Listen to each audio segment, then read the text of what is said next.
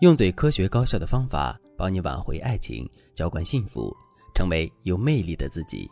大家好，这里是飞哥说爱。我的粉丝王女士问我：“老师，我自认为我颜值六分，性格也不是特别讨喜，是不是我这辈子就注定和高质量男人没有缘分了呢？”王女士之所以这么问我，是因为她最近认识了一个高质量男人，男人周围的女孩个个条件比王女士好，身材、样貌也都是没得挑。这让王女士很沮丧，她觉得自己的条件不如男人，也不如男人周边的其他女人，所以王女士一直把自己对男人的爱藏在心里。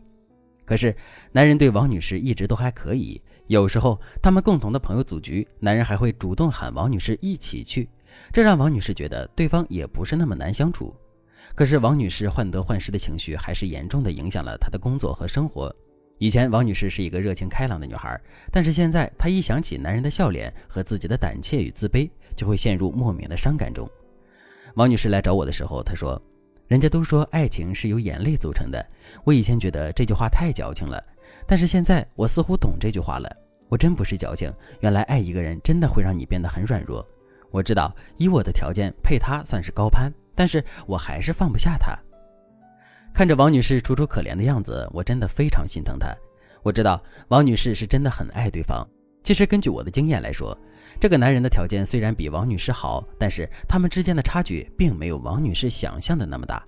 而且很多男人找对象的时候都喜欢找一个稍微比自己低一点的女孩做伴侣，所以这方面王女士完全不用担心。而且我要告诉大家，只要你和男人有正常的往来，对方也并不排斥你。在我的指导下，你肯定能拿下他。王女士真正的问题在于她不够自信，总是前怕狼后怕虎，既不敢主动给男人发消息，也不敢主动去表现自己。她宁愿在男人的好友列表里当一个小透明，也不愿意为幸福去主动一次。这样的心态才会真的让王女士放跑好男人，失去本该属于自己的幸福。王女士听了我的话，叹了口气说：“可是我怕我一主动追他，他直接拒绝我，我们就连朋友都做不了了。”现在这样，他还会把我当朋友，起码偶尔还会和我聊聊天。听了王女士的话，我发现王女士真的不太懂怎么和男人相处。我们说的主动，绝不是让你在没有任何铺垫的情况下，跑到男人面前直接对他说“我爱你，请你和我交往吧”。这样的行为已经脱离主动的范围了，这叫生扑。我们说的主动，是指你鼓起勇气，主动想办法，花心思吸引对方。然后运用技巧勾着男人，让他对你产生兴趣，进而让他离不开你，最后引导对方先向你表白，这才是有效的主动。爱情里有一条规则，就是女人追男人一定是吸引对方，而不是追赶对方。如果让我说的再直白一点，那就是好猎手通常都是伪装成猎物出现的。你要做那个温柔的猎物，也要做那个一击致命的猎手。如果你也想让心仪的男人主动来追求你，但是你却不知道该怎么吸引他，你可以添加微信文姬零三三，文姬的全拼零三三。我们有专业的导师，根据你和男人的具体情况，为你设计专属的追爱策略，大到爱情主导权的把控，小到信息该怎么发，老师通通都能帮你搞定。今天我就来教大家怎么伪装成对方喜欢的猎物，然后一举拿下对方。首先，大家要做一些准备工作。比如，你可以拍一组非常美的艺术照做头像，清理自己的社交账号，像微博、朋友圈、QQ 等。你要把里面的负面状态删除掉，然后给自己建立一个积极阳光的形象。你可以多展示自己正在学习、正在努力的一些状态。当然，负面信息不等于感性信息，你的一些伤感情绪还是可以适当保留的。然后，你再去积极探索男人的社交账号，把你得到的信息全部记录下来。比如，男人喜欢给哪篇文章点赞看，他的爱好是什么，生日是几号等等。做好了准备工作之后，你就可以正式撩对方了。第一个技巧：万能开头模板。之前我的粉丝安娜给心仪的男人发了一条信息，问你在干嘛呢？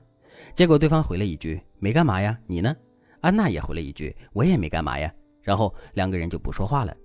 我知道很多不会聊天的女孩都和安娜一样，拥有一个天赋。那就是三句之内必把天聊死。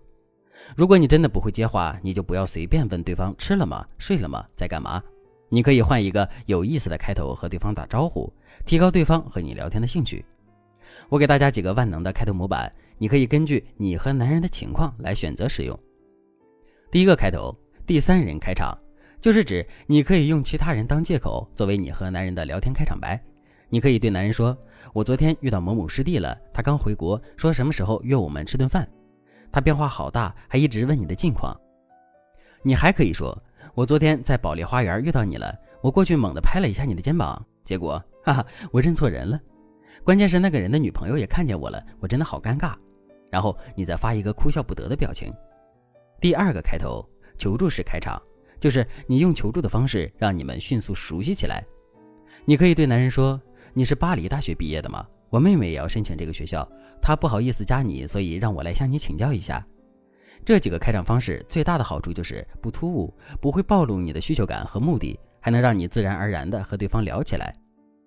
大家还要注意一点，如果你之前和男人聊天的时候语气比较生疏客气，那么这次你的开场语气一定要显得稍微亲昵一点，这是为了重新给你们之间的关系定位。如果对方接受了你比较亲近的语气，你以后说话就不用那么谨小慎微了。比如你以前叫对方大名，那么你这次就可以叫对方哥或者是小名。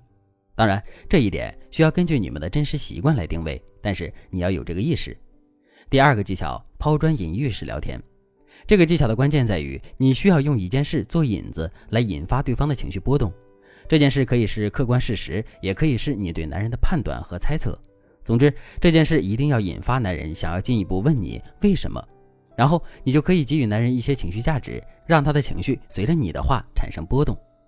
我给大家举几个例子，比如你听了一首歌，你把这首歌转发给男人，然后你说：“你听过这首歌吗？我觉得这首歌的气质和你很像。”其中，男人的气质和这首歌很像，就是你对男人的判断。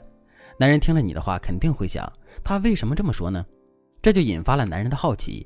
等他听完歌之后，你就可以说：“因为这首歌传达出非常坚毅勇敢的信念，我第一次听就想到了你。”这时候，男人肯定会很高兴，他的情绪就会随着你的话产生波动，你们之间的距离就会变近了。再比如，男人喜欢拍夜景，你就可以对男人说：“我觉得你虽然平时挺幽默的，还很和谐，但是你也会孤独，只不过你很会自我调节，也很享受孤独，所以你的孤独还挺浪漫的。”这句话就是你对男人的判断，男人肯定会问你为什么会这么想呢？你就说优秀的人都会有种天然的孤独感，加缪是这样，三毛是这样，半夜拍星辰的人也是这样。这样一来，对方自然就会被你击中心灵了。当然，这种对男人的判断其实是高阶冷读术的一种，这并不是一门多难学的技巧，它的套路是非常简单的。如果你想学习更多让高质量男人爱上你的技巧，赶紧添加微信。文姬零三三，文姬的全拼零三三，我们会根据你和男人的状态，为你设定专属策略，让对方不知不觉中爱上你。好了，今天的内容就到这里了，感谢您的收听。您可以同时关注主播，内容更新将第一时间通知您。你也可以在评论区与我留言互动，每一条评论、每一次点赞、每一次分享，都是对我最大的支持。我们下期再见。